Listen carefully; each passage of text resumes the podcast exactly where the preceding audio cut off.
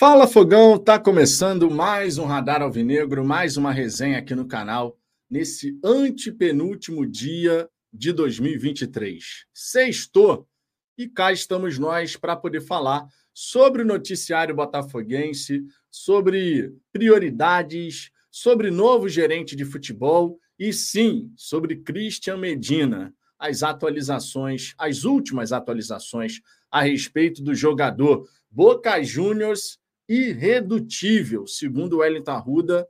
O time argentino só está querendo negociar pelo valor da multa. Mas será que isso é um blefe ou de fato o Boca vai nessa pegada aí até as últimas consequências, digamos assim?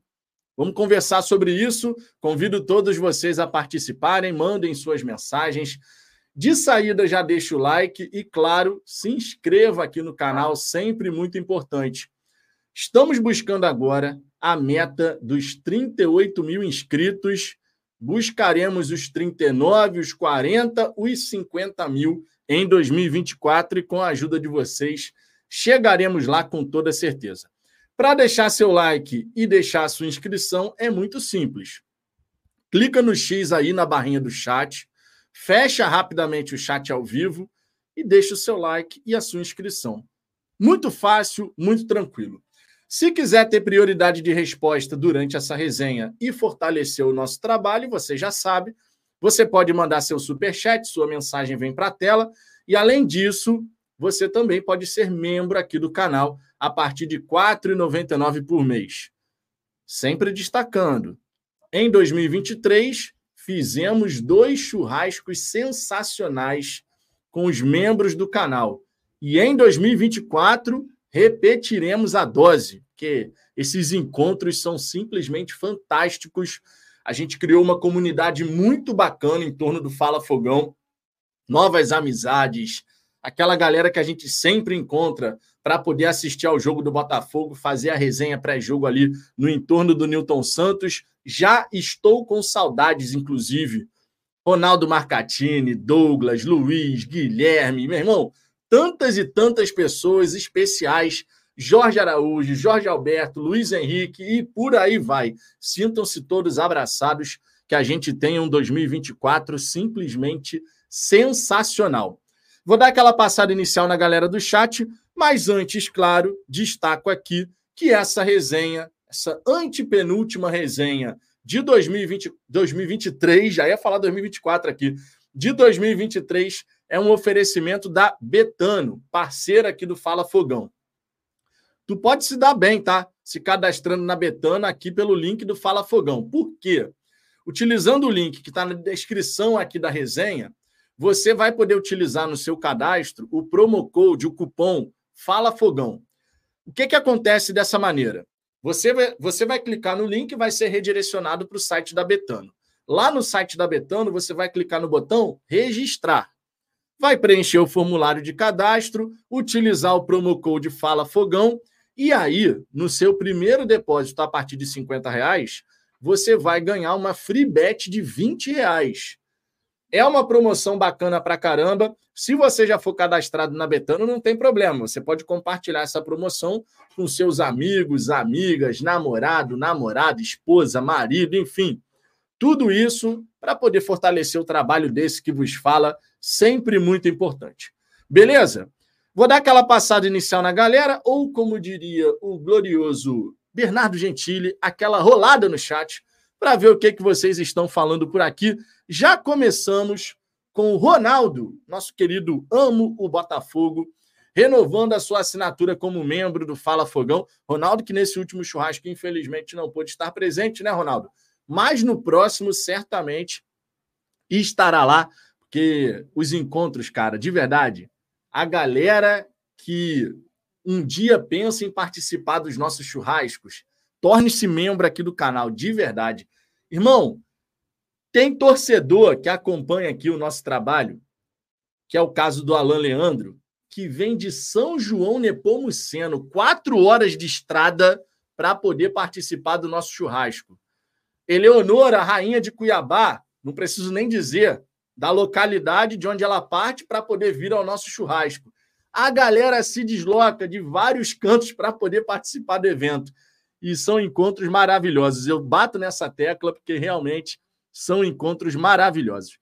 Michel Honório, fala, Vitor, seu grosseiro. Estou bastante. Essa história do grosseiro, né, cara? Estou bastante feliz com a evolução do Botafogo. Não ganhamos título ainda, mas que o patamar evoluiu, isso está claro. Eu concordo com você. Não dá para a gente dizer que não, que o Botafogo segue sendo o mesmo pré-SAF, que isso, claro, seria uma grande mentira. E o Botafogo tende a evoluir cada vez mais. Infelizmente, desperdiçamos uma grande oportunidade nesse ano de 2023, algo que ninguém poderia imaginar que o Botafogo teria capacidade de se colocar na condição de ser campeão brasileiro e a gente desperdiçou. Fomos incompetentes. Temos que ser muito claros aqui, português claro mesmo. Fomos incompetentes. Por mais que tenha tido um erro aqui e ali de arbitragem, nada justifica a queda, a derrocada que o Botafogo teve de forma tão dramática. A gente vai ter que correr atrás, vai ter que remar para caramba, conforme já disse aqui no canal, para que a gente possa se colocar novamente na condição de disputar as principais competições com capacidade de levantar a taça. Nossa hora vai chegar e eu espero, claro, que seja o mais breve possível para que esse peso do passado finalmente seja deixado para trás. Torço muito para que isso já aconteça em 2024. E claro, para a gente poder ter um grande 2024, precisaremos de um elenco qualificado, de um 11 inicial muito bom e de um trabalho do Thiago Nunes muito bem feito. Normalmente, no período de janela, a gente acaba olhando muito para quem está chegando, quais são os jogadores que vão jogar aqui no Botafogo. Mas a gente não pode deixar de falar da importância do encaixe do trabalho do Thiago Nunes. Isso é uma grande realidade. Vou torcer demais para o Thiago Nunes poder mandar bem, até porque já no dia 21 de fevereiro a gente vai ter a pré-Libertadores, primeira partida na altitude, sempre importante destacar. O primeiro jogo do Botafogo é lá na altitude e no dia 28 de fevereiro no estádio Newton Santos. Primeiro grande desafio da temporada e a gente tem que estar muito bem preparado para poder dar conta do recado, não é verdade? Deixa eu seguir aqui passando na galera do chat. O Alex Rebouças aqui também, ó, membro do canal. Pô, muito obrigado pela moral de vocês, de verdade. Tamo junto. Para a galera que vai se tornar membro aqui do canal, saibam o seguinte: virou membro do canal? DDD e WhatsApp para falafogão@gmail.com. Beleza? DDD e WhatsApp para falafogão@gmail.com. Para qualquer pessoa que virar membro do canal, esse é o procedimento. Diogo Simas, olha o homem aí. Vitor, eu não entendo muito de futebol, mas o Danilo na zaga seria algo próximo ao Felipe Melo na zaga? Pode ser uma boa opção? Diogo, eu já falei isso aqui dois dias distintos, falando o seguinte, cara, gostaria muito de ver o Danilo Barbosa podendo atuar como zagueiro. Por quê? Quando ele jogou naquela linha com três zagueiros, ele mandou bem pra caramba, irmão. Eu acho que todo mundo concorda com isso, certo? Acredito de verdade que quem assistiu a partida do Danilo como zagueiro não tem críticas a fazer, pelo contrário. E a gente poderia ganhar o jogador para toda a temporada, porque jogando como primeiro homem de meio de campo, o Danilo vai se desgastar muito mais do que jogando como um zagueiro. Vide Vitor Cuesta, que jogou mais de 60 partidas na temporada e não sofreu com lesões. O Danilo, a gente sabe que tem uma questão física envolvida, e de repente, sendo menos exigido nessa dinâmica de um confronto, como é o caso de um meio-campista, ele pode render bastante jogando ali na nossa primeira linha, como um terceiro homem ali da zaga. Seria interessantíssimo, no meu entendimento. De repente, nem todo mundo vai concordar com isso, claro. Vamos ver. Ó, o Wellington Arruda aí, ó. Panorama Botafoguense só de olho, só de butuca, né, Well? Tamo junto, meu querido. Tamo junto. E parabéns aí pela cobertura do Botafogo. O homem voltou com tudo para poder falar de Botafogo. Seja novamente bem-vindo aí à mídia alternativa botafoguense com aquela cobertura frequente e diária. Well, tamo junto, meu querido. Tamo junto. Diogo Santos, ainda devemos insistir em Medina? Insistir nele não é repetir o mesmo erro do Arreda? Meu querido, vou aproveitar aqui o gancho dessa sua mensagem para já trocar o nosso bannerzinho aqui. Ó, que agora no Fala Fogão a gente faz as nossas resenhas assim, colocando destaque daquilo que vai ser comentado aqui embaixo. Dessa maneira fica bacaninha e a galera que pode chegar depois aqui vai saber do que a gente está falando.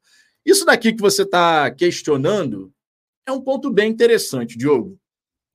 Dado o posicionamento do Boca Juniors, segundo inclusive informação do Wellington Arruda, ele só quer vender pela multa, o Botafogo deve seguir tentando ali algum entendimento com a equipe argentina, porque existe o seguinte, minha gente. Olha só, vamos colocar aqui as coisas em perspectiva e respeitando a linha do tempo. Olha só essa notícia, antes dessa apuração do UEL, olha só essa notícia aqui sobre o Medina. Riquelme inicia leilão e Botafogo trata com cautela negociação por Christian Medina. Isso foi publicado 7 e 18 da manhã dessa sexta-feira. E dizia o seguinte: Informação do GE. O Botafogo ainda não se retirou das negociações, mas já esteve mais otimista pela contratação do volante Christian Medina, informou o GE. O motivo é que o novo presidente do Boca, Juan Roman Riquelme, iniciou um leilão. De acordo com a reportagem, Riquelme tem passado os valores oferecidos pelo Botafogo para outros clubes. E foi assim que surgiu o interesse do Inter Miami, por exemplo. A intenção do ex-meia é achar alguém que pague mais. Isso, inclusive, pelo menos no quesito proposta, já se mostrou eficaz. Afinal de contas, o Inter Miami ofereceu no, na estrutura da proposta 8 milhões mais 2 por metas alcançadas e tal, 10 milhões de dólares no total. A proposta do Botafogo, por sua vez, era de 7 milhões de dólares mais dois caso o jogador viesse a se transferir para Crystal Palace ou Lyon, totalizando, portanto, 9 milhões de dólares. É natural que o Boca queira extrair o máximo valor de um atleta revelado nas suas categorias de base e que vem se destacando bastante. Medina tem mais de 100 partidas com a camisa do Boca Juniors, foi finalista da Libertadores, já foi campeão de alguns torneios, campeonatos com o time argentino e também pelas seleções de base sub-15 e sub-17 da Argentina. Então é muito normal que o Boca Juniors queira o máximo valor possível pela venda do atleta. Só que, segundo a própria reportagem do GE, tem o seguinte: ainda segundo o veículo, o staff de Medina vê com ótimos olhos, esse é um ponto importante, o staff de Medina vê com ótimos olhos a mudança para o Botafogo e consideraria um salto na carreira. As negociações sobre salários, luvas e premiações não são consideradas um problema, ou seja, passada a barreira de entendimento com o Boca Juniors, o Botafogo poderia muito bem conseguir se acertar ali com o staff do atleta. E vamos combinar? o nível hoje do Campeonato Brasileiro é muito mais elevado do que é o nível do Campeonato Argentino, que é o segundo, o segundo campeonato nacional mais importante aqui da América do Sul. Mas existe já uma grande distância entre Brasileirão e a Liga Profissional Argentina. Seria uma boa preparação para que o Medina depois pudesse dar esse salto na carreira e chegar ao futebol europeu. Só que a gente precisa passar por esse leilão do Boca Juniors. Eu não creio, de verdade, que se o staff do jogador e o próprio atleta começarem a fazer uma certa pressão junto à diretoria do Boca Juniors, eu não creio que o, Roman, o Juan Roman Riquelme vai continuar insistindo em só vender pela multa. De repente, ele pode tentar a venda de um percentual menor, digamos, ah, a proposta do Botafogo foi por 80% do Medina. De repente, o Boca poderia chegar e falar: ó, beleza, 10 milhões de dólares, porém por 65%. A gente vai manter outros 35% pensando numa venda futura. É uma possibilidade.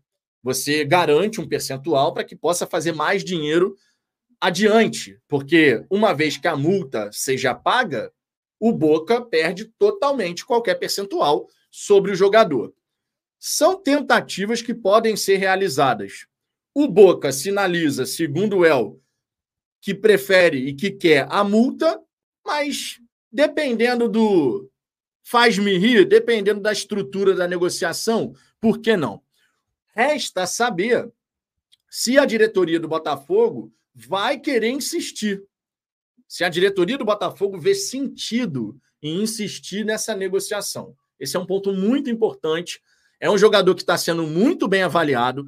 O fato do Botafogo apresentar totalizando 9 milhões de dólares no atleta mostra que o Botafogo de fato quer o jogador. Mas até que ponto?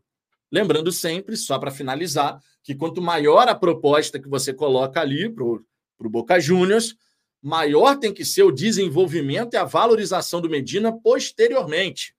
Se você compra por 9, 10 milhões de dólares, por exemplo, depois você vai precisar vender por 15, 20, 25 para realmente ter valido muito a pena aquele investimento no atleta.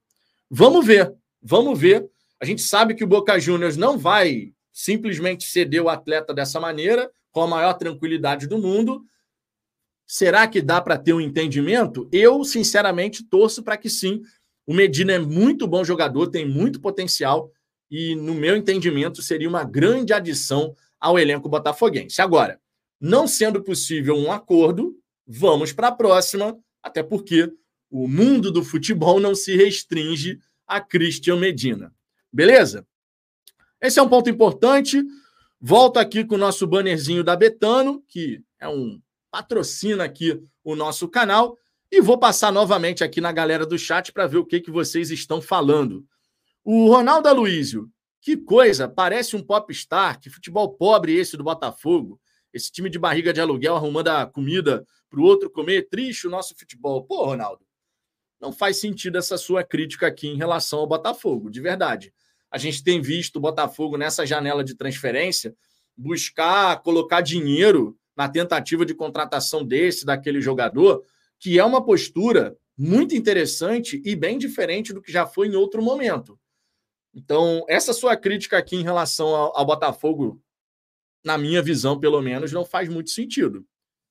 O Diego Toguro, eu queria muito investidor estrangeiro no Botafogo, mas esse aí me desanimou legal. Cara, não sei por que, o Toguro, de verdade. O Textor havia dito que seria um pouco mais agressivo nessa janela.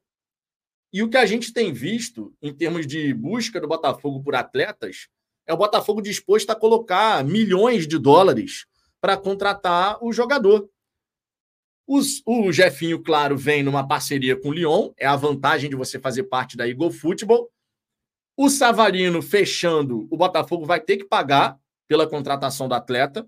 A mesma coisa vale para o Gregory, caso a proposta seja aceite pelo Inter Miami. O Vitor está indo mais 7,2 milhões de reais. E o Medina, a proposta do Botafogo superou os 43 milhões de reais, gente. Então não dá para simplesmente a gente ignorar esse fato e simplesmente, ah, porque o Botafogo tenta, mas não consegue. A partir do momento que você coloca uma grana fortíssima numa contratação, você também tem que olhar que te, existe um, um, outro lado nessa história, que é o Boca Juniors dizer sim. Se o Boca Juniors não vai dizer sim, a gente vai partir para outro alvo. E eu acredito que o Botafogo vai continuar muito empenhado para conseguir contratar certos atletas, mesmo que tenha que pagar o direito econômico. Claro, sempre lembrando que tem que fazer sentido do ponto de vista de negócio. Não é simplesmente sair colocando um de caminhão de dinheiro numa negociação e de repente não faz o menor sentido aquilo.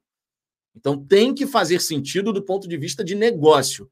Esse é um aspecto extremamente importante e a gente já está num nível muito melhor do que a gente já esteve. Isso aqui é um fato, não dá para você negar. O Botafogo hoje, em termos de organização, de estrutura, ele já se encontra num nível muito melhor do que esteve há dois anos atrás. E a nossa tendência, a nossa busca, inclusive, é por seguir esse processo de crescimento, de estruturação, de organização Vamos torcer para que a gente siga nesse bom caminho, porque isso significa dizer um Botafogo mais forte no extracampo, o que pode, claro, favorecer um campo e bola também muito competitivo. É, Matheus Carvalho, Vitão, boa tarde. Só confio no John quando ele oferecer o dinheiro que foi no Medina em outro jogador. Ele só oferece o que o clube não vai aceitar, para falar, ah, tentei. Pô, Matheus, tu tá sendo muito injusto nessa, cara. Sabe por que, que você está sendo injusto? Primeiro que o Botafogo já buscou a contratação de outros atletas fazendo propostas bem robustas. E, cara, quando você faz uma proposta, isso não significa dizer que outro time vai dizer sim. O Godoy Cruz queria manter o Orreda porque brigava contra o rebaixamento. E o Orreda estava dando assistência e fazendo gol toda hora. Ele era o cara do time. Godoy Cruz fez leilão, o Botafogo chegou até onde dava. Chegou um ponto que falou: cara, desisto, não vai rolar, então não vai ter como. O Boca, o Botafogo fez uma proposta de 7 milhões de dólares. O Boca disse não. O que, que o Botafogo fez? Se retirou da negociação só para dizer tentei? Não. O Botafogo colocou mais 2 milhões de dólares na brincadeira, chegando a 9 milhões de dólares. Então, quando você fala isso aqui, cara, honestamente, pelo menos para mim, na minha visão, você está sendo injusto. Porque o Botafogo não fez isso só para aparecer.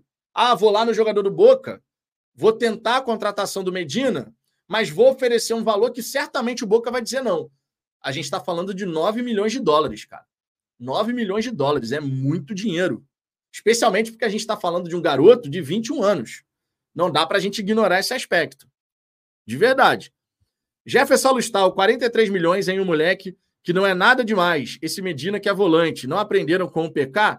Jefferson, achar que o jogador é bom de bola ou não, aí é uma questão de gosto, tá? Você pode achar que o garoto não joga nada. Na minha opinião, ele é muito bom de bola e tem muito potencial. Tem demonstrado isso tá? nessa trajetória, curta trajetória que ele tem como profissional. Tem de fato demonstrado isso. Equipes europeias estão olhando, estão estudando, analisando, e isso não é à toa. É porque tem potencial ali, tem talento ali. Agora, realmente é uma questão de gosto. Tá? Realmente é uma questão de gosto.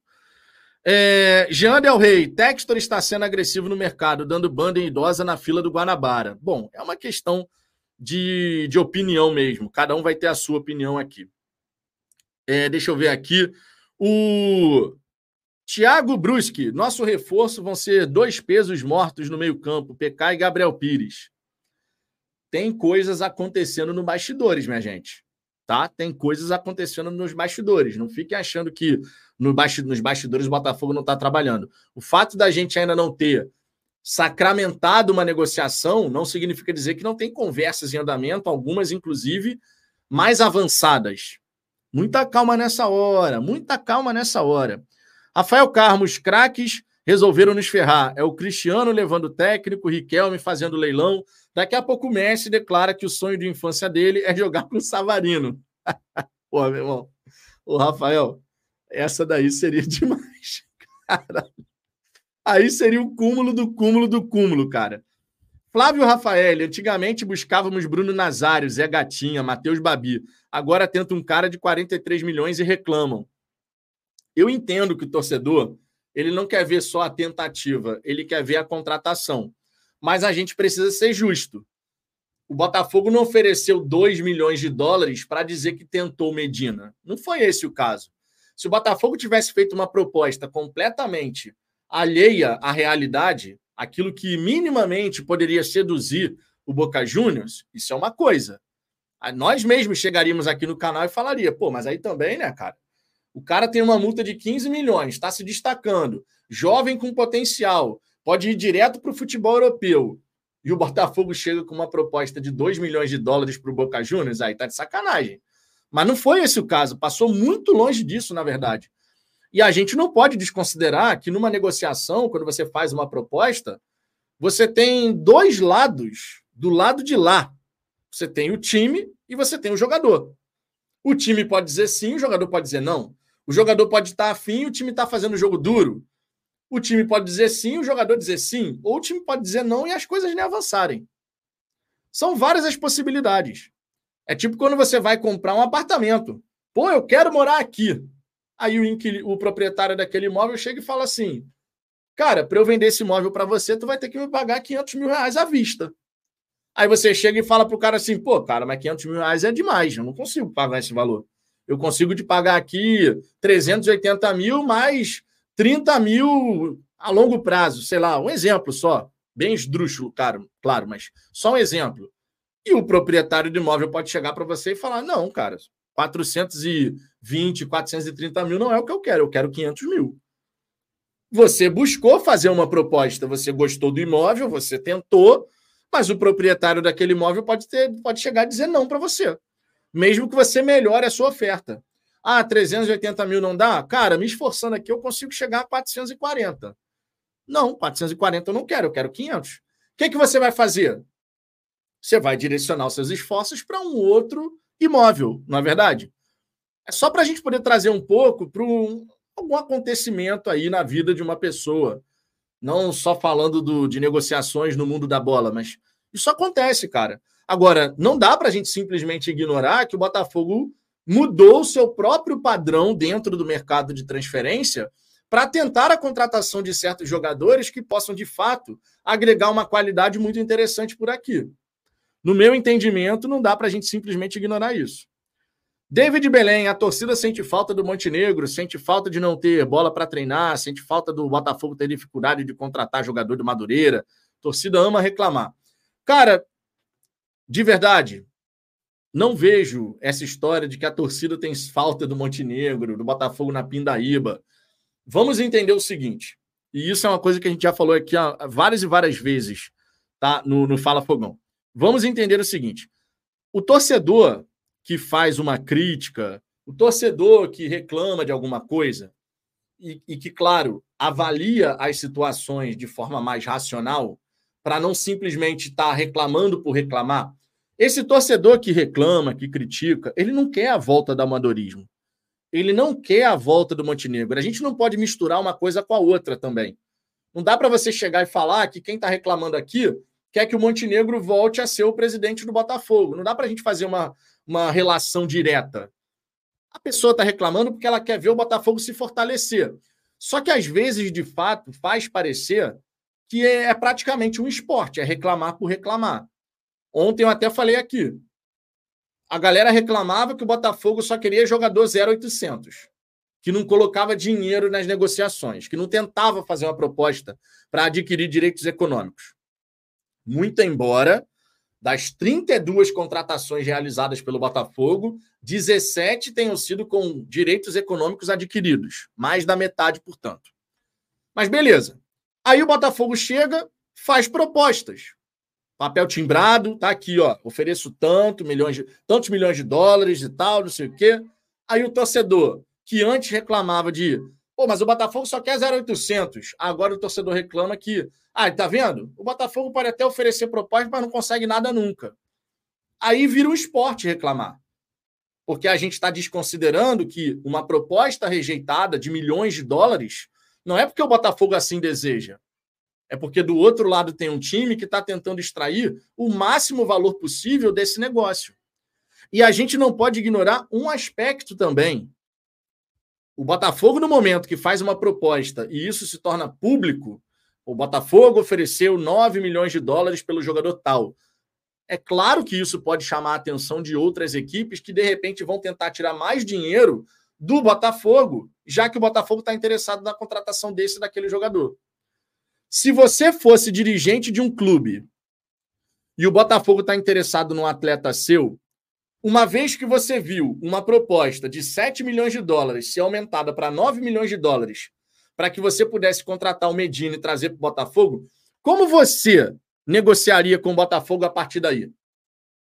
Se você fosse dirigente do, sei lá, do Racing da Argentina e o Botafogo está interessado num atleta seu você iria pedir pouco ou você iria falar assim: peraí, se os caras estão dispostos a oferecer 9 milhões de dólares no Medina, pô, no meu atleta, ao invés de eu vender por dois, eu vou pedir 3,5.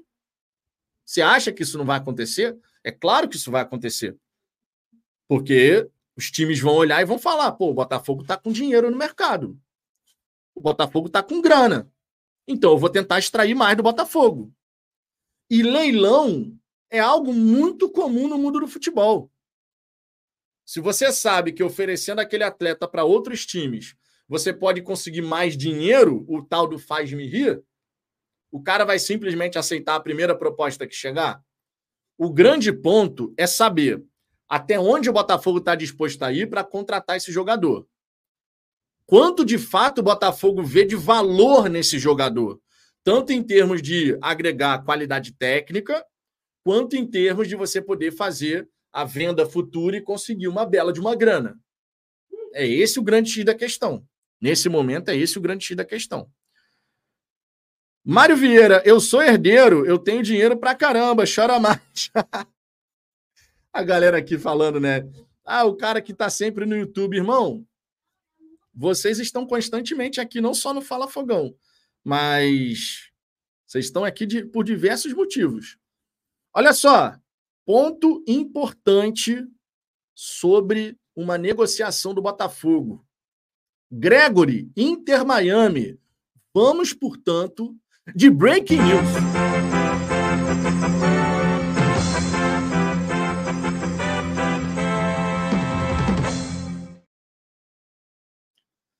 Breaking news aqui, nessa resenha da hora do almoço. Inter Miami recusa a proposta do Botafogo por Gregory e pede 19,4 milhões de reais para negociá-lo, diz site. A informação é do Gol.com.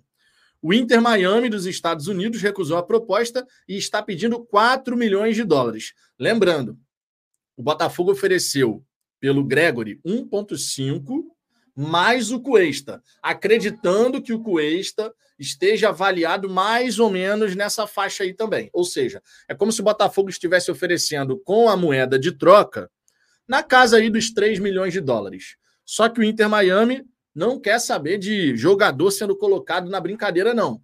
O Inter Miami está querendo, ó, cash, grana, bufunfa. 4 milhões de dólares, cerca de 19,4 milhões de reais na cotação atual. O Gregory, vale lembrar, tem 29 anos de idade. Honestamente, eu não pagaria quase 20 milhões de reais no Gregory. A proposta que foi feita anteriormente, 7 milhões de reais mais o Cuesta, eu achei uma proposta bem interessante. Agora, quase 20 milhões de reais no Gregory, aí, aí eu já fico meio assim. Tá certo que eu não sou contador do Textor. Quem tem que decidir isso é o próprio Botafogo, mas 19,4 milhões no Gregor, eu acho que a gente pode conseguir um outro jogador que vai valer mais a pena pagar esse montante. O que, que vocês pensam sobre isso? Coloca aí no chat. O que, que vocês pensam sobre isso? Se vocês fossem diretor de futebol do Botafogo, vocês avançariam oferecendo 4 milhões de dólares para contratar o Gregory, ex-Bahia? O que, que vocês pensam sobre isso? O Agni Christensen, Vitor, Acho que falta conhecimento de mercado de quem, peraí, de quem negocia do nosso lado, pois nunca fechamos com nossas prioridades de janelas. Bom, aí tem um detalhe. Quando você estabelece um alvo mais elevado, a gente falou sobre isso aqui ontem. Quando você estabelece um alvo mais elevado, você vai fazer a proposta e você pode conseguir o aceite, mas o não do jogador, enfim, são várias as possibilidades. Mas se você não está conseguindo fechar negócios com essa prateleira um pouco mais elevada, você vai ter que reajustar o seu objetivo. Isso pode acontecer. De repente, o Botafogo vai ter que mirar um pouquinho mais baixo para que você possa avançar nas negociações. É uma possibilidade.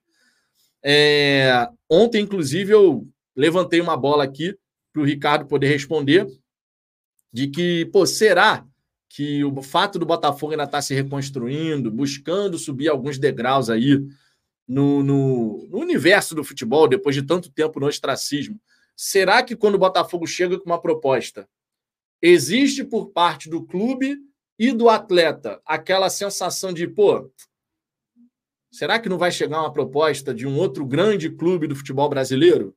Às vezes isso pode acontecer. Um jogador que de repente poderia ser almejado pelo Palmeiras, um exemplo, e o staff do jogador falar assim, pô, Vamos esperar. Se o Botafogo está vindo em cima da gente, daqui a pouco vem outro time. Às vezes isso pode acontecer. Porque o Botafogo ainda não está nesse nível de tipo assim: nossa, surgiu uma proposta do Botafogo. A gente tem que ir para ontem. O Botafogo ainda não está nesse nível. Ainda não está nesse nível, pelo menos no meu entendimento. Palmeiras 12x. Maluquice pagar isso em um cara bichado. É, já está dizendo aqui, ó. O Felipe Tavares, o mercado tá maluco. É, tá bem inflacionado. Bem inflacionado. É o De Francisco. Lembrem, nesse ano o Botafogo gastou 110 milhões. O Flamengo gastou 750. Só o Cebolinha custou 70. Não se iludam. O Texto não vai gastar um caminhão de grana por dois jogadores. Isso é uma verdade. Isso daqui é uma verdade. Você, não, não dá para esperar que o Texto vai enterrar uma grana violentíssima em vários atletas. Ele está disposto a gastar. Mas é claro que a gente tem uma limitação de orçamento. Quanto o Botafogo pode gastar na janela de transferências? Não é um, um bolso fundo para caramba do Botafogo. Lembrando sempre o que o Ricardo fala aqui. O bilionário é o Textor, não o Botafogo. O Botafogo tem um orçamento. A gente não sabe qual é esse orçamento, mas quanto que o Botafogo está disposto a empenhar em cada negociação? Porque olha só, se o Botafogo ofereceu 7 milhões de dólares pelo Gregory, 7, 7 milhões de reais mais o Cuesta pelo Gregory, qual seria o impacto de você aumentar isso de 7 para 12, 15 milhões? Será que isso impediria o Botafogo de contratar um outro atleta? Provavelmente sim, porque você está consumindo mais do orçamento que você tem lá pré-estabelecido. Tudo tem que fazer sentido, é o que eu estou falando aqui. A gente tem que fazer sentido. Glauber Escorali, que a pré-Libertadores está chegando e até agora nada. Glauber, já disse e repito, na minha opinião aqui, até a data da reapresentação, o Botafogo não está atrasado. Primeiro, porque a gente não sabe de tudo que acontece nos bastidores. Eu não posso dizer aqui que não existe a menor possibilidade do Botafogo, por exemplo, virando o ano, num dia 3 de janeiro, chegar e no mesmo dia anunciar três reforços. Eu não posso dizer que não vai acontecer, porque eu não tenho essas informações. Eu não tenho essa, esse acesso aos bastidores para saber quantas negociações já estão em estágio bem avançado, ah, porque o Botafogo só está esperando a virada do ano para resolver os últimos trâmites burocráticos. Não sei. Não sei de verdade. Então, até a data da reapresentação, não tem como ninguém cravar que o Botafogo já está atrasado. Agora, chegou a reapresentação. A gente olha para o elenco e fala, pô, estão se juntando ao elenco dois jogadores. Está atrasado. Eu, pelo menos, penso dessa maneira, justamente porque não sei de tudo que acontece nos bastidores.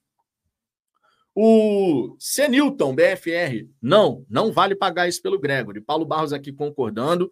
O Ricardo Fernandes, 19 milhões no Gregory não vai vender nunca. É, nem todo jogador que o Botafogo vai contratar, ele vai ser contratado pensando na revenda. Nem todo atleta, tá? Não dá para a gente achar que todo atleta o Botafogo contrata pensando nisso. O Tiquinho já tem 32 anos de idade. É claro que ele ainda tem mercado. Mas o Tiquinho não foi um jogador que o Botafogo contratou pensando já na revenda, porque ele já é um atleta com 32 anos, já é um atleta mais experiente. Então, nem todas as negociações vai, vai ter isso em mente. É muito mais fácil a gente imaginar isso para um jogador que tem até 26, 27 anos, do que para um jogador que tem 32, 29, quase 30. É claro que a sua possibilidade de revenda nesse quesito diminui. Não que você não possa conseguir, a gente cansa de ver acontecer, mas eu acredito que nem todo jogador do Botafogo vai contratar pensando nisso. Amo o Botafogo, como o futebol está inflacionado, qualquer M vale 20 milhões de reais. É, o Gregory não é um M, tá? É, só para a gente deixar isso claro, é um bom jogador, na minha opinião. É, ajudaria bastante nessa parte de ser um meio-campista que tem a capacidade defensiva diferente, diferenciada ali dos demais atletas que a gente já possui. Eu acredito que seria um, uma boa tentativa, mas quase 20 milhões de reais, aí realmente ficou pesado. Hugo Valoura, Vitão, o River Plate vai pegar o Federico Redondo, mais novo do Argentino Júnior, pelo valor oferecido ao Medina. Com o passaporte europeu, valoriza e com potencial até maior. O Botafogo está dando mole. Eu já ouvi falar bastante desse Federico Redondo, de que é um bom jogador, que valeria, valeria muito a pena. Eu não sei como é que o Botafogo pensa essa situação, nem sei o valor do atleta. Você está dizendo que é pelo mesmo valor oferecido ao Medina. Não sei quais outros jogadores da Liga Argentina o Botafogo tá, tá de olho. Sempre lembrando o seguinte, né, gente? É, por exemplo, o Botafogo não, não foi atrás do, do Scarpa. Aí teve muito torcedor. Pô, com esse valor aí que contratou, tá tentando contratar o Medina, poderia ter ido no Scarpa. A questão é muito simples, gente. Se o Botafogo não foi atrás do Scarpa, é porque o Botafogo não queria o Scarpa. Mesmo que a torcida entendesse que seria uma contratação muito interessante e tudo mais. Quando o Botafogo não vai atrás de um atleta dessa maneira, é porque o Botafogo não quer ir atrás do atleta, especialmente quando você está colocando dinheiro em outras negociações. Se você está disposto a colocar 9 milhões de dólares num atleta do Boca, por que você não poderia ter a capacidade de colocar 4, 5 para trazer o Scarpa? Mas o Botafogo não quis ir atrás do Scarpa. É porque tem outros alvos. No entendimento do Botafogo, não, não valeria. Rafael Ramos, filme repetido, vai dar em nada nenhuma das propostas pelos jogadores. Aí vamos parar para o nível de plácido do scout, que vai fechar e vai dar no que já vimos em 2023. Seremos chacota em 2024. Bom, eu já disse aqui, eu não consigo fazer isso que você faz de no dia 29 de dezembro cravar que em 2024 vai dar tudo errado, que não sei o quê. Eu não sou esse tipo de torcedor. Você, claro, tem todo o direito de ser dessa maneira e pensar dessa maneira. Está no seu direito, absoluto. Mas eu não consigo visualizar a situação dessa forma. Até porque a gente está falando, não podemos esquecer isso, tá? Eu quero ver as contratações do Botafogo chegando, quatro ou cinco novos titulares, até a data da reapresentação. Mas eu não posso chegar aqui e ignorar o fato de que a janela de transferências ela não se encerra na data da reapresentação. Na verdade, ela não vai nem ter, ela não vai nem ter sido aberta ainda, que abre no dia 11 de janeiro. Mas ela vai até o dia 7 de março. Então, pensando lá na frente, dessa maneira como você está falando, a gente vai ter bastante tempo ainda. Mas, repito, eu, Vitor, quero que na data da reapresentação nós tenhamos quatro ou cinco novos titulares. Esse é o mínimo que eu considero ideal para a gente poder recomeçar o trabalho na próxima temporada. Que assim seja, inclusive. Paulo Barros traz o Kaique de volta e nós temos um jogador com as mesmas características e até melhor tecnicamente. O Kaique, ele está tentando a sorte lá na Bélgica, mas ele se machucou, cara. O Kaique se machucou e não está tendo um período muito tranquilo, não, em relação a isso, tá? Não está tendo. Almeida Farreira, Vitão, é verdade que o Fogão contratou o Claudinho do Bragantino? Não, não tem nada disso, cara. Não sei nem onde você viu essa informação, mas aproveito aqui a deixa para dizer: muita calma nessa hora, muito cuidado com onde vocês vão consumir informações sobre o mercado da bola botafoguense, tá? Nesse período de janela, cara, tem informação para todo lado e por diversas vezes é mero chute, é, sabe, é uma fake news aqui, uma fake news ali, então tem que ter muito cuidado para que a gente não fique alimentando falsas expectativas no torcedor do Botafogo. Eu, eu acredito que isso é muito importante, de verdade, de verdade mesmo. Olha só, já deixou o like? Eu peço por gentileza que deixe o like para que a gente possa alcançar aqui a marca dos 38 mil inscritos. Quando você deixa o seu like, o YouTube distribui melhor o conteúdo e dessa maneira outros botafoguenses passam a conhecer também o nosso trabalho. Nesse momento, nós estamos aqui com 37.146 inscritos. Portanto, se você não for inscrito ainda no Fala Fogão, se inscreva. Lembrando, claro, que essa nossa resenha daqui tem o oferecimento da Betano, parceira aqui do canal. Nosso grande objetivo nessa parceria é gerar novos cadastros para a Betano. Como que você pode fortalecer o nosso trabalho em relação a essa parceria? Se você não for cadastrado ainda na Betano, na descrição aqui da resenha, basta fechar o chat ali clicando no X rapidinho e clicar na descrição dessa resenha. Fica logo abaixo do vídeo, você vai ver lá um botãozinho ver mais. Aí você vai clicar ali, vai ter o link. Você vai clicar nesse link, vai ser redirecionado para o site da Betano e vai clicar no botão registrar. Vai preencher o formulário de cadastro e aí vai utilizar o cupom, o promo code Fala Fogão. Dessa maneira, no seu primeiro depósito a partir de 50 reais, você vai ganhar uma free bet de 20 reais. Se você já for cadastrado, não tem problema. Você pode ajudar o canal compartilhando essa promoção aqui com amigos, amigas, namorado, namorado, esposa, marido, enfim. Dá para fortalecer esse trabalho aqui de uma forma muito bacana. Beleza? Vou continuar passando aqui na galera do chat, só que antes de mais nada, um aspecto aqui extremamente importante. A gente está falando, eu estou falando claro aqui, Botafogo tem novidade. Estou falando aqui do novo diretor, de, do novo gerente de futebol do Botafogo, que foi contratado para auxiliar André Mazuco. A informação é do GE. O Botafogo tem um novo gerente de futebol. Trata-se de Augusto Moura de Oliveira, ex-Atlético Paranaense, Curitiba e Maringá. Ele vai auxiliar André Mazuco, que é o diretor de futebol do Botafogo. Augusto, de 40 anos, iniciou a carreira no Curitiba em 2011. O profissional vai começar as atividades no Botafogo na pré-temporada e será o responsável também pelas divisões de base, estando acima hierarquicamente do gerente Tiano, Tiano, é, Tiano Gomes e do coordenador metodológico João Paulo Costa. O cargo de gerente de futebol do Botafogo estava vago desde fevereiro, quando Pedro Moreira saiu. Ele hoje está no Atlético Mineiro.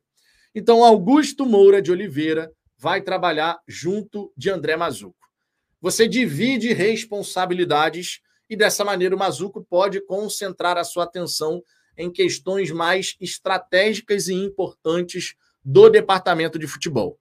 Hierarquicamente, o Mazuco, chefe do departamento, vai, claro, coordenar ali o gerente de futebol, a galera das divisões de base, as pessoas vão se reportar a ele no fim das contas, mas o Augusto vai poder fazer esse meio de campo. Bem interessante. Cada vez que você tiver uma estrutura de futebol mais robusta, com outros profissionais para poder dividir essas responsabilidades e essas tarefas que são inúmeras, você pode ter os profissionais fazendo um trabalho melhor, um trabalho cada vez mais assertivo, e a gente sabe que ser assertivo no universo do futebol é extremamente importante, extremamente necessário. Então, tá aqui uma boa notícia que ele possa, claro, ter sucesso nessa empreitada como gerente de futebol do Glorioso e que o Mazuco, com menos responsabilidades ali para lidar no dia a dia, possa focar mais nas questões estratégicas e faça um trabalho melhor na próxima temporada. Vamos torcer para que eles tenham êxito, logicamente. Beleza?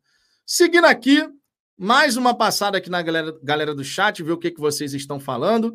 Se você quiser ter prioridade de resposta, claro, lembre-se, mande seu superchat, sua mensagem vem para a tela e você fortalece o nosso trabalho. O Daniel, o cara é tão ruim que precisa de auxiliar. Pô, Daniel, não é assim que funciona, não, cara. Se você está enxergando a situação por esse prisma, eu posso te dizer que você está equivocado. Numa estrutura de futebol, o ideal é que você não tenha só o diretor de futebol. O ideal é que você tenha essas responsabilidades e tarefas delegadas e divididas, compartilhadas. O diretor de futebol, dessa maneira, ele pode focar em questões muito mais importantes. Contratações, negociações, a parte de apresentação de atletas, coordenação do departamento, durante as, as semanas de trabalho, tudo que um departamento de futebol precisa fazer. Você passa a ter um, um, um organograma do futebol. No Botafogo, antigamente, só para a gente poder fazer um comparativo, no Botafogo, antigamente, era o diretor de futebol o faz tudo. Era realmente um faz tudo. O diretor de futebol tinha que entrar em contato com o empresário, tinha que relacionar com os jogadores, tinha que fazer proposta, tinha que renovar contrato, tinha que fazer lá a coordenação junto das pessoas da base, tinha que fazer tudo, cara. Quando você tem mais pessoas trabalhando, mais braços para fazer essas inúmeras atividades, você pode ter uma melhor performance desses profissionais. Por quê? Porque você não vai precisar dividir a atenção desse profissional em várias áreas. Eu, eu sinceramente vejo isso com bons olhos, porque se você não não está conseguindo dar conta de fazer tudo, a melhor coisa que você pode ter são mais pessoas para te auxiliar, para que você realmente tenha um organograma bem organizado, bem estruturado no, na área de futebol. Isso, por exemplo, acontece na área comercial. O organograma do Botafogo na área comercial tem várias pessoas trabalhando ali, justamente para que o Botafogo tenha a capacidade de fechar novos acordos, novos patrocinadores, que consiga extrair o máximo e entregar ao máximo aquilo que acerta com as empresas que vão patrocinar o Glorioso. Então, tem várias questões muito interessantes. Várias questões muito interessantes. Wellington, se o Botafogo tivesse a competência para estar na fase de grupos da Libertadores, não iria precisar se afobar para contratar as pressas.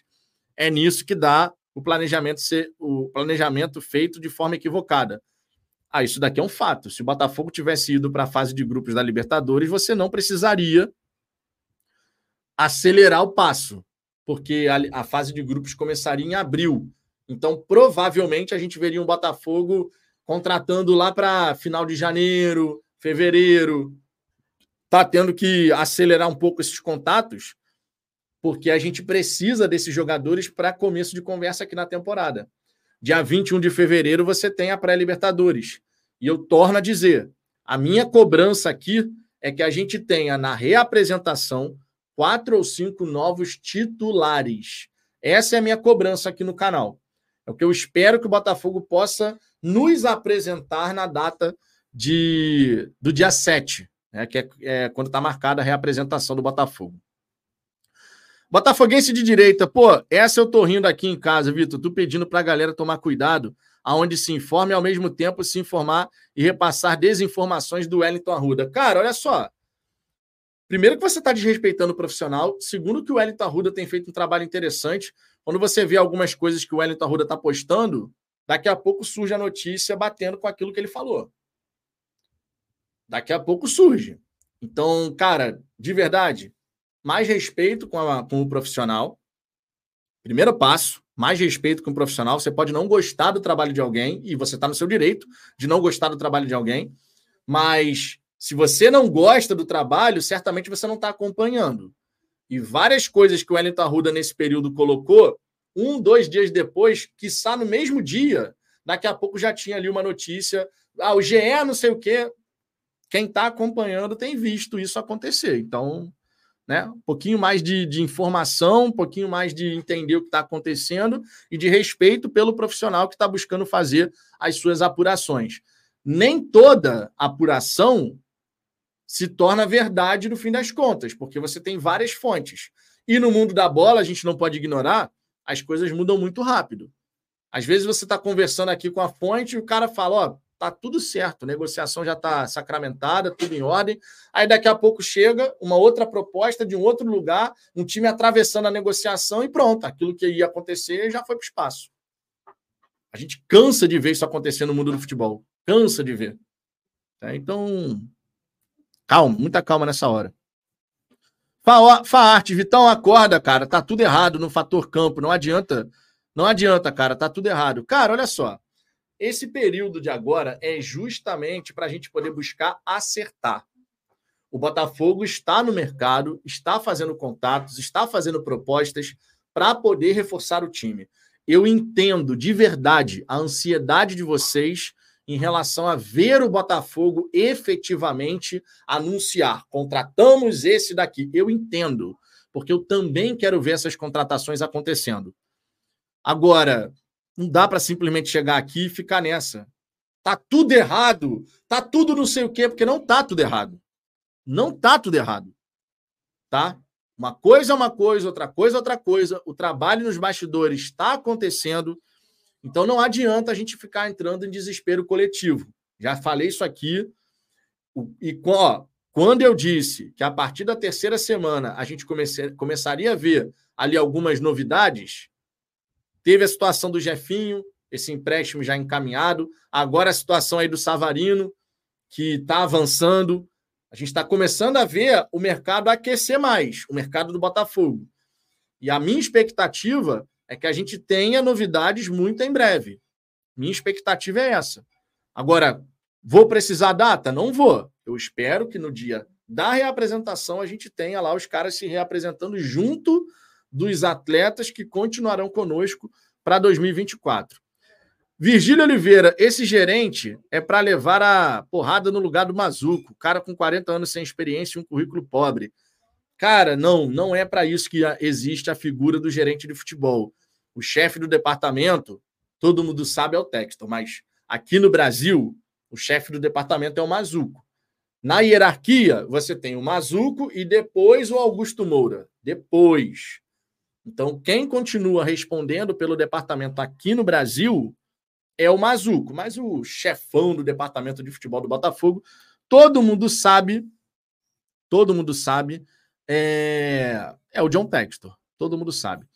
Jonas Patrício, parceiro, esse, esse é muito ruim. Você está falando de quem? Não sei de quem você está falando. Deixa eu ver aqui outras mensagens. O Jefferson Lustal, essa turma que defende, concorda com tudo dessa SAF.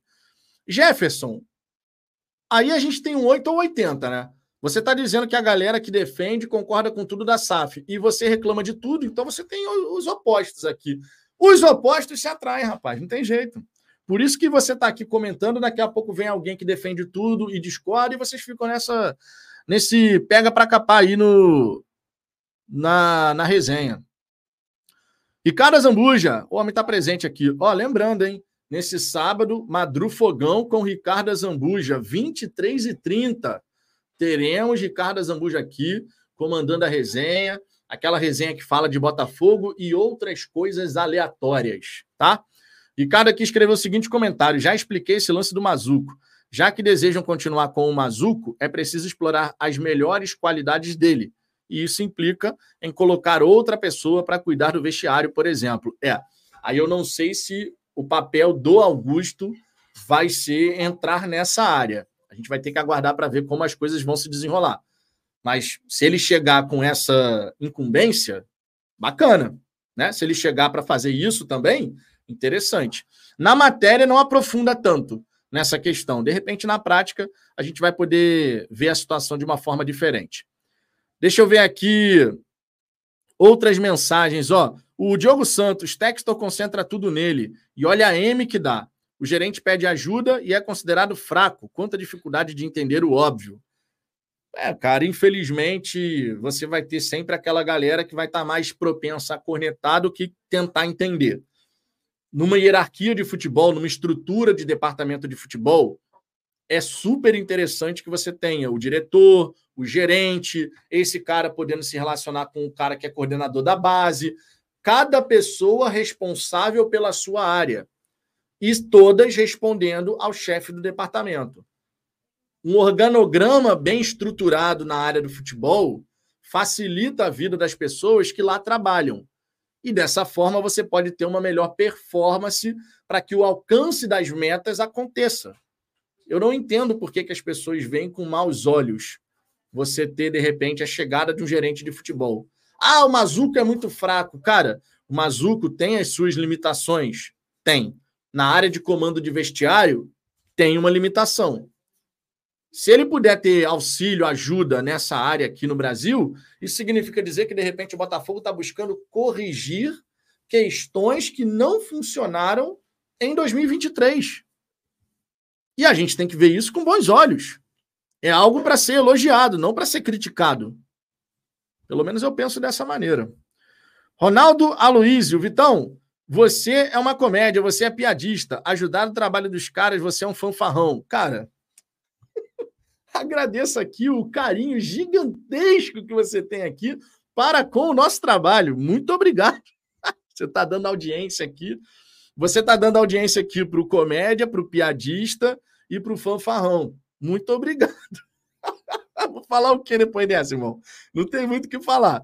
Daniel Lima, boa tarde, Vitão. Sinceramente, se o Boca tiver de fato fazendo leilão, amarrando o negócio, o Medina não é isso tudo. Então foca no Savarino e usa a grana para trazer um jogador até melhor. Ou foca na, nas posições. Cara, eu tô curioso para ver como é que o Botafogo vai agir em relação a isso. O Botafogo vai de fato simplesmente sair da negociação? É uma possibilidade. Ah, cheguei no meu limite. 9 milhões de dólares era o que eu estava disposto a oferecer, no máximo. É isso daí. Vou para outra. Super normal. Se acontecer dessa maneira, super normal. O Botafogo não pode ficar eternamente dependendo dessa situação. Tá? O Botafogo não pode ficar dependendo dessa situação. Amo o Botafogo, Vitão. Vi no Fogão Net que o Boca Juniors só aceita vender o Medina por 15 milhões de dólares. Aí eu pergunto, vale a pena? Cerca de 75 milhões de reais? Por favor, né? É, não, eu não pagaria 75 milhões de reais. Ainda mais porque quando você fala em pagar a multa, você paga a multa. Você não fica negociando a multa. Vou parcelar a multa. Você tem que pagar a multa. Você está disposto a pagar a multa, então é isso aí. Eu não faria isso. E também não acredito que o, que o Botafogo vai fazer a mesma coisa. Também não acredito. Deixa eu ver aqui o Jair da Silva. Vitão, nosso maior reforço seria a saída de alguns. Oxigenar o elenco e a torcida. Se não der certo no começo do ano, será sufocante a relação clube-torcida. Eu já falei sobre isso aqui, Jair. E a verdade é uma só. Se o Botafogo, nesse começo de temporada, rodar na pré-Libertadores, por exemplo, que é algo que ninguém quer, ninguém deseja, claro, mas se isso vier a acontecer, irmão, a temporada do Botafogo vai ser infernal. Vai ser infernal, cara. Simples assim. Simples assim. Deixa eu ver aqui outras mensagens. O Faartes não é dinheiro que traz felicidade, sim competência, profissionalismo, seriedade. Isso sim traz felicidade. Ah, o dinheiro por si só não serve para nada. Você tem que saber utilizar. E para isso, o mais importante é o modelo de gestão. Como você faz a gestão em cada área do Botafogo. Se lá dentro eles entenderam que a chegada de um gerente de futebol vai ajudar no desenvolvimento de um trabalho de excelência, que bom. Que bom que tomaram essa, essa decisão. Se isso foi identificado como um gap que a gente tinha, uma lacuna que a gente tinha a preencher, que bom que os caras decidiram agir. Que bom, de verdade. É, deixa eu ver aqui. O Paulo Roberto, Vitor, like deixado. Pô, muito obrigado, cara. Já não tenho mais saco para tanta reclamação. Fui. Eu entendo, cara, eu entendo, de verdade.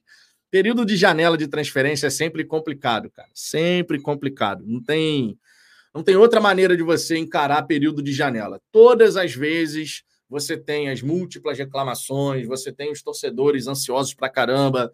Se, não, se uma negociação não dá certo, o Botafogo é, tá todo errado. Todas as janelas a gente teve o mesmo modus operandi. Deixa eu dar um golinho aqui na minha cerveja. Na verdade, um golão aqui, porque senão vai virar um chá, né? Rapidinho.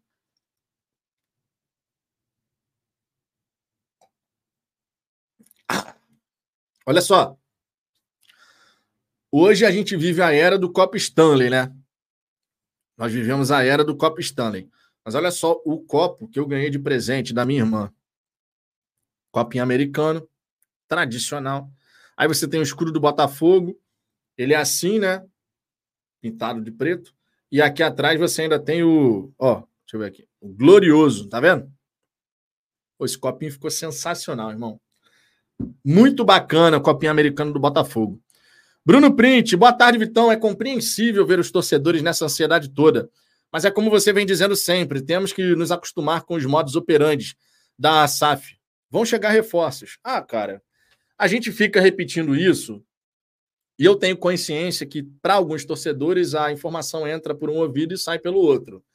Isso que a gente fala. A gente tem acertado bastante, cara. Várias coisas que a gente fala aqui, olha, as coisas na SAF estão acontecendo assim e tal. Várias coisas a gente tem acertado bastante. Eu acredito que os reforços vão chegar antes da reapresentação. Acredito de verdade. Não sei se a gente vai chegar com quatro ou cinco novos jogadores para a data da reapresentação. Não sei. Mas eu acredito que a gente vai ter novidades para a data da reapresentação e que o Botafogo vai continuar trabalhando ao longo do mês de janeiro, tá?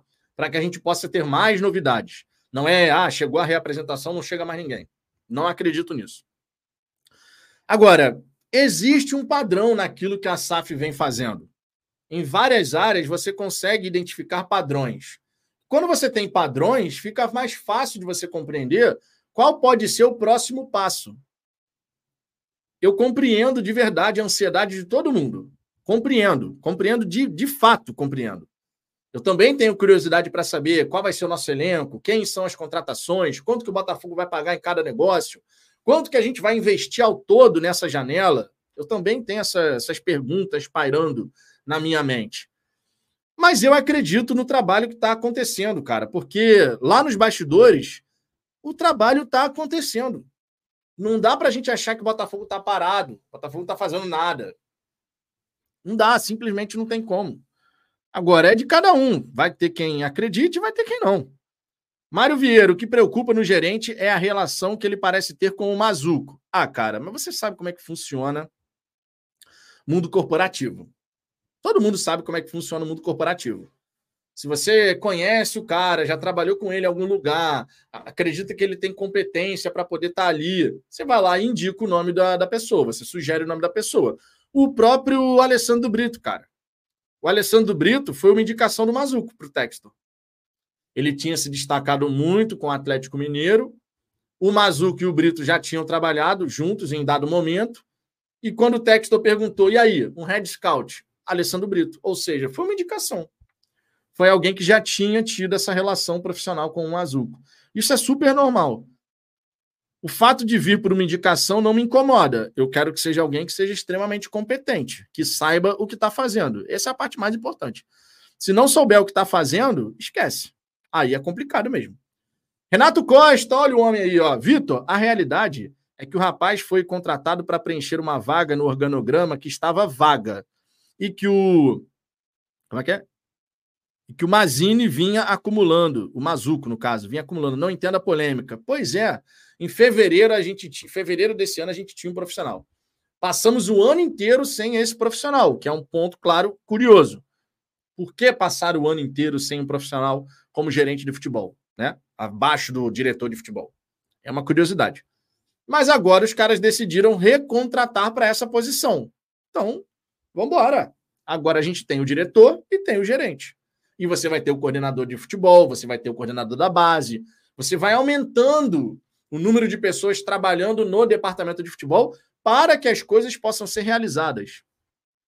Cara, o fato é o seguinte: a gente não tem ideia do tanto de atividades que tem para ser realizadas num time de futebol profissional. Vocês já pararam para pensar o tanto de tarefa, o tanto de missões, objetivos que você tem para concluir numa equipe de futebol profissional, em todas as áreas. Todas as áreas, sem exceção. Primeiro que todas têm as suas metas, seus objetivos, aquilo que você tem que fazer para poder apresentar boa performance. E você tem que garantir que as coisas possam fluir. Então, cara, se você tiver pessoas para auxiliar, para ajudar nesse quesito, eu vejo com bons olhos, não, não consigo entender por que seria ruim. Agne Christensen, acredito que com o dinheiro desse Medina, contrata um meia para colocar o Eduardo no banco. É, um jogador para essa posição, dependendo da idade e da duração do contrato que ainda possui, é um jogador caro. Um meia atacante para ficar ali naquela função do Eduardo é um jogador caro, a menos que você tenha uma boa oportunidade aí no mercado. Um exemplo, ontem a gente chegou a falar aqui sobre o Everton Ribeiro. Everton Ribeiro fez uma contraproposta para o Flamengo, não sabe ainda se fica ou se sai. Ficando livre no mercado, pode ser que o Botafogo vá atrás dele, porque aí você vai contratar um jogador pagando só luvas, sem pagar direito econômico nesse cara, que é um cara experiente, que é um cara que tem qualidade. Então, vamos ver como é que o Botafogo vai conduzir o reforço para essa posição. Agora, é uma posição extremamente necessária. E por falar nisso, a gente não tem aqui na informação mais cedo do TF a prioridade do Botafogo. Ó, mais um destaque aqui para a nossa resenha. Goleiro, zagueiro e lateral direito, mantidos em sigilo. Essa informação foi comentada mais cedo pelo TF e, na ocasião, não foi falado um meio atacante nessa relação aí. Não foi falado. A, a informação completa é a seguinte: Apesar de a maioria das negociações do Botafogo já reveladas pela imprensa ser de jogadores de meio de campo ou ataque, o clube também está de olho para jogadores para o sistema defensivo, o que é extremamente importante, diga-se. Segundo informação do TF, o clube já fez propostas por goleiros, zagueiros e lateral direito. E olha só o detalhe: o clube já fez propostas por goleiros, zagueiros e lateral direito. Plural, plural, singular. No nosso entendimento aqui, meu e do Ricardo, lateral direita, o Botafogo deveria buscar dois atletas. Ah, Vitor, mas já tem o Rafael que vai permanecer e tem o Mateu Ponte. Além disso, ainda tem o JP, que tá no Botafogo e ninguém tá falando o nome dele, mas tá lá no Botafogo. Vamos combinar? Mateu Ponte é uma incógnita ainda. Rafael, pela lesão grave, outra incógnita, e o JP não dá para a gente ficar contando. Então, quando a gente olha, ah, Botafogo vai contratar um lateral direito. Ok. E se esse lateral direito se machucar, for suspenso? Ah, nesse caso, nesse caso pode entrar o Rafael. Mas como é que o Rafael vai estar fisicamente? Não sei. Teve uma lesão grave. Como é que ele vai voltar? Não sei. E o Matheus Ponte? Pô, esse aí é uma aposta. Pode ser que dê bom, pode ser que não. Vai jogar o pré-olímpico aí com a seleção uruguaia. Não vai nem estar tá aqui no Botafogo no começo da temporada. E aí? Eu, eu vejo uma necessidade clara da gente buscar dois laterais direitos, cara. Dois, um goleiro, dois zagueiros, dois laterais direitos. Vou fazer uma pergunta aqui para vocês. Quantos quantos laterais direitos vocês buscariam? Lembrando, no elenco do Botafogo atualmente, você tem a permanência do Rafael, o Matheus Ponte e o JP.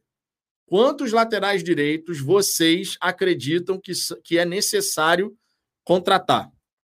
Essa é uma pergunta importante. Pergunta importante.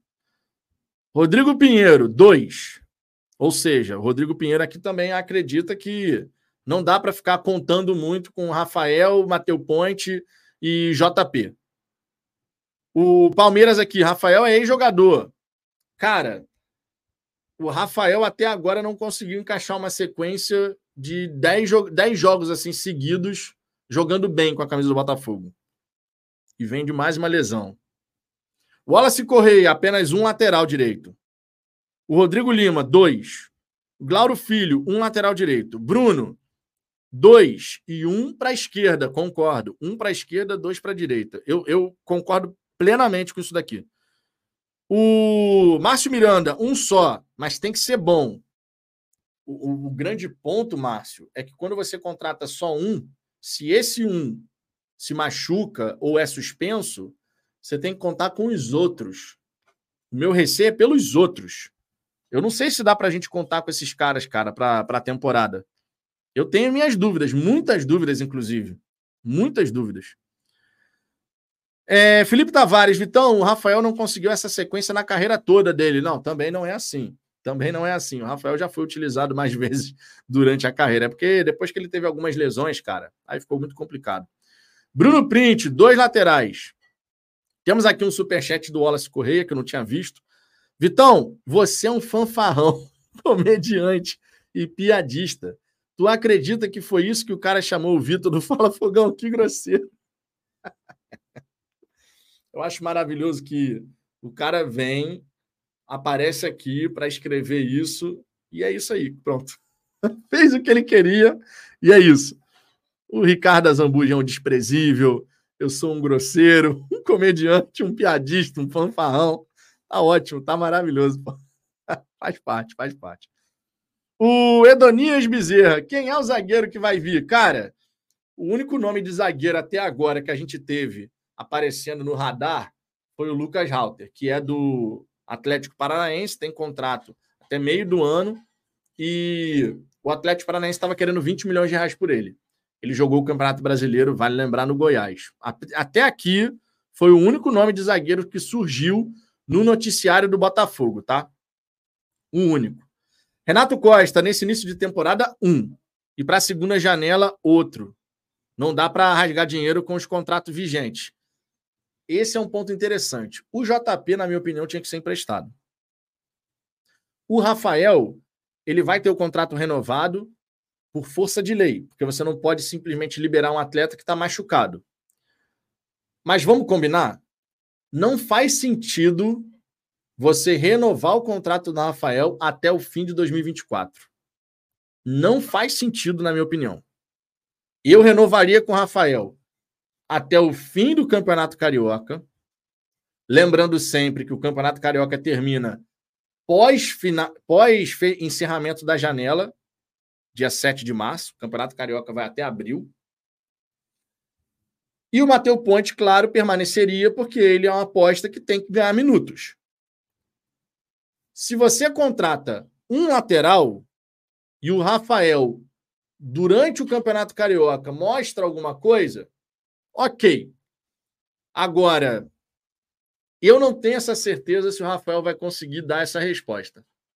Eu tenho muita dúvida que isso vai acontecer. Mas isso aqui que você colocou é, é pertinente. Isso aqui que você colocou dessa maneira é pertinente. Deixa eu ver aqui o Metria BR. Ai, ai, Vitão atrasado como sempre, desprezível. Pô, meu irmão, eu tinha chegado em casa 10 minutos antes, cara. Eu tinha programado a live para 1h10. A gente chegou em casa, era, na verdade, 5 para 1. Ainda tinha que dar banho na Luna. Então, assim, meu irmão, chegou correndo aqui para entrar na live 1h15. Começou 1h15 a resenha dessa sexta-feira, antepenúltima resenha aqui desse ano de 2023, pô. Antepenúltima resenha. Deixa eu ver o... outras mensagens, ó. O Felipe Alves, Lucas Halter seria uma boa. É, o grande da questão é que o Atlético Paranaense está querendo 20 milhões de reais nele. Esse é o ponto. Esse é o ponto. E aí? 20 milhões de reais no Lucas Halter, vai pagar? Ainda mais com o contrato dele próximo de se encerrar? é, essa decisão não é simples, não, cara.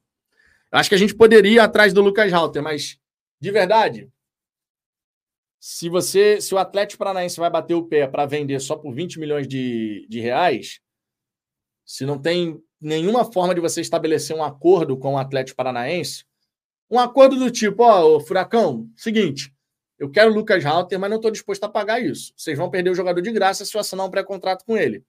Vamos fazer um bem bolado aqui? Vocês liberam o jogador agora e vocês mantêm 35% de uma venda futura. A gente paga aqui um valor menor do que 20 milhões de reais, claro. E vocês ainda mantêm 35% de uma venda futura. Sei lá, a gente vai pagar 5 milhões de reais agora. A gente fica com o jogador agora, mas vocês vão ter uma venda futura para poder colocar a grana no bolso. Caso contrário, você assina um pré-contrato com o atleta, meio do ano, na janela de meio do, de, de, meio do, de meio do ano, ele vem, e é isso. São possibilidades. São possibilidades. Guilherme Putini, aqui, ó, o homem. Tem, ó, ó, essa informação é importante. Vitão acabou de sair. O Botafogo fez proposta para o zagueiro Benjamin.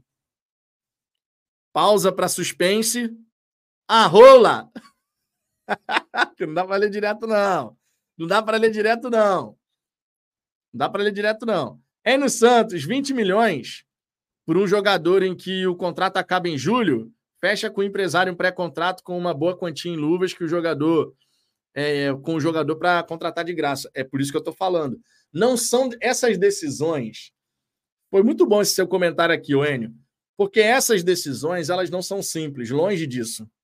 Ah, vou contratar o zagueiro Lucas Halter. Quero contratar ele.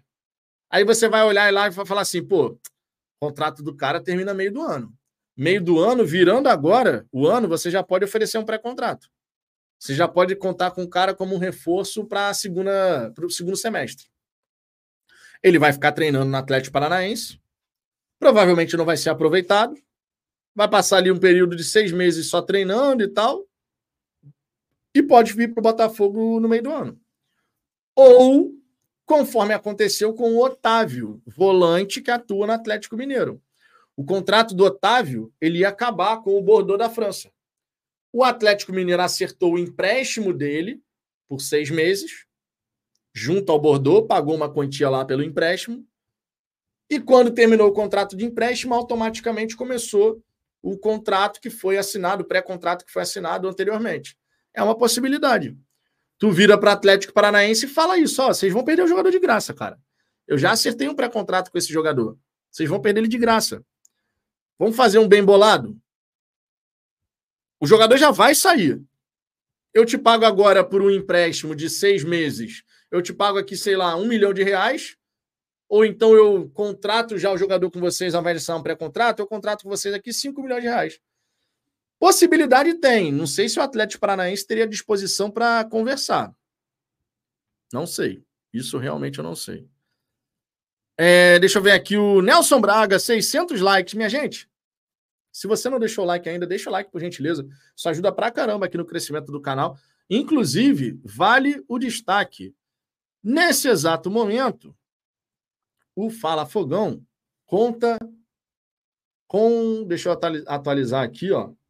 Nesse exato momento, somos aqui no canal 37.148 inscritos. Estamos aumentando, gradativamente estamos aumentando aí o número de inscritos e vamos buscar esses 38, esses 39, esses 40 mil com toda certeza. Estamos com mais de 612 likes aqui nesse momento.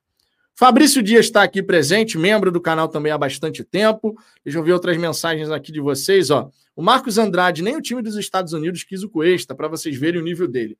Cara, não, também não vamos colocar o Cuesta como se fosse uma bosta. Né? Pelo contrário, é bom jogador e teve uma queda, assim como todo o time, no segundo turno do Campeonato Brasileiro.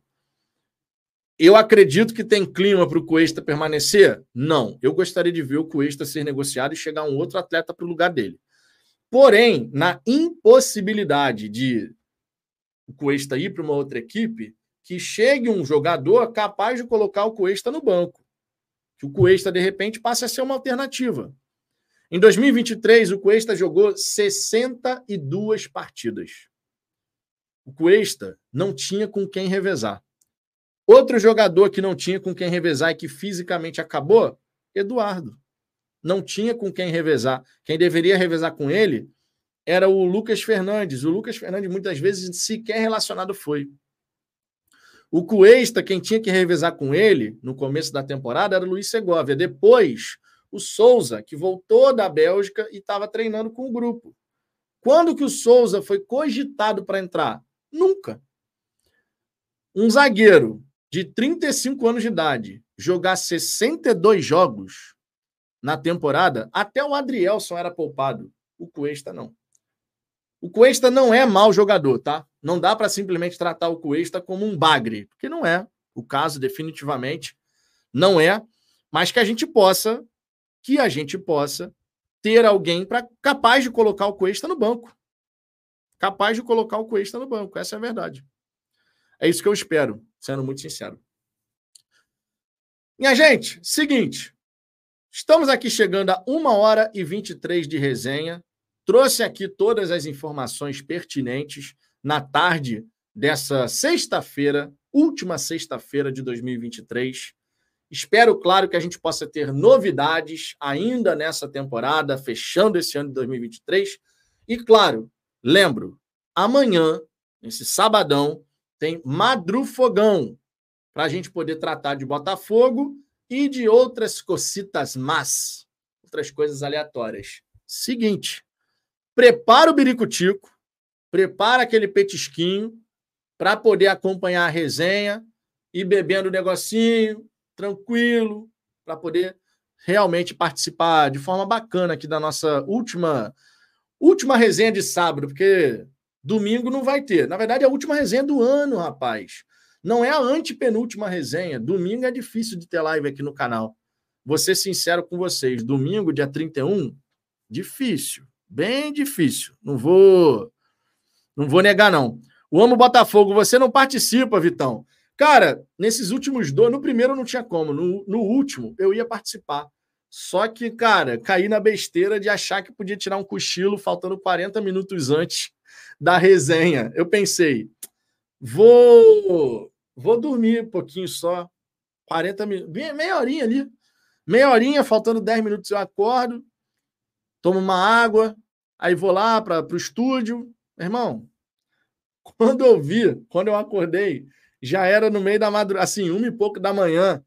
Aí eu falei assim: ah, meu irmão, o Ricardo tá lá ainda. Eu até acompanhei um pouquinho na no smartphone. Eu falei, ah, cara, o Ricardo tá lá ainda, mas, pô, meu, agora não vai rolar de entrar na live, não.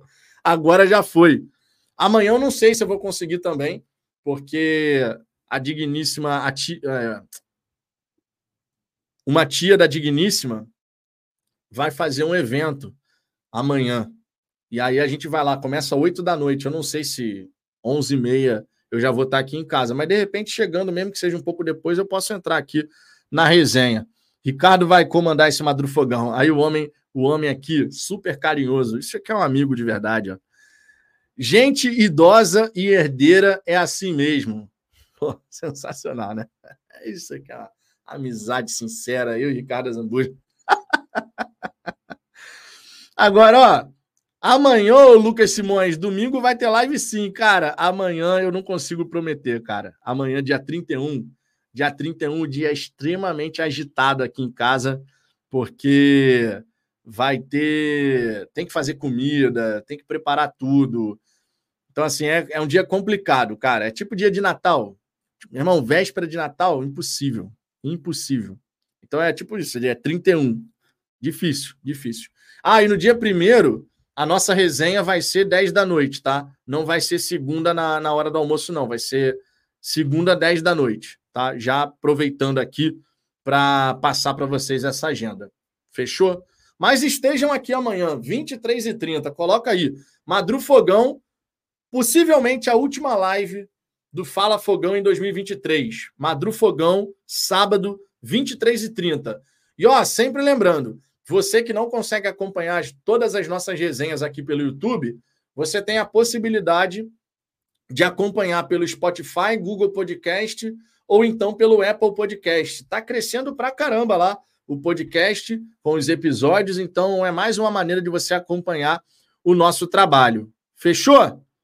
Tô indo nessa, hein? Tô indo nessa. Amanhã, 23h30, resenha Madrufogão aqui no canal. Beleza? Ó, grande abraço para todo mundo. Um beijo no coração de cada um de vocês. E, ó, se por um acaso a gente não tiver mais qualquer contato aqui antes dessa virada do ano, que vocês tenham uma excelente virada, um excelente Réveillon, junto dos seus ou com os amigos, que seja realmente a renovação das esperanças, não só para o Botafogo, mas na vida de todos nós. Sempre muito importante. Fechou? Agora sim, minha gente. Agora estou indo porque eu vou beber minha cervejinha e vou almoçar. Fechou? Ó, beijo no coração de todos, um grande abraço. Por hora é isso. Fui!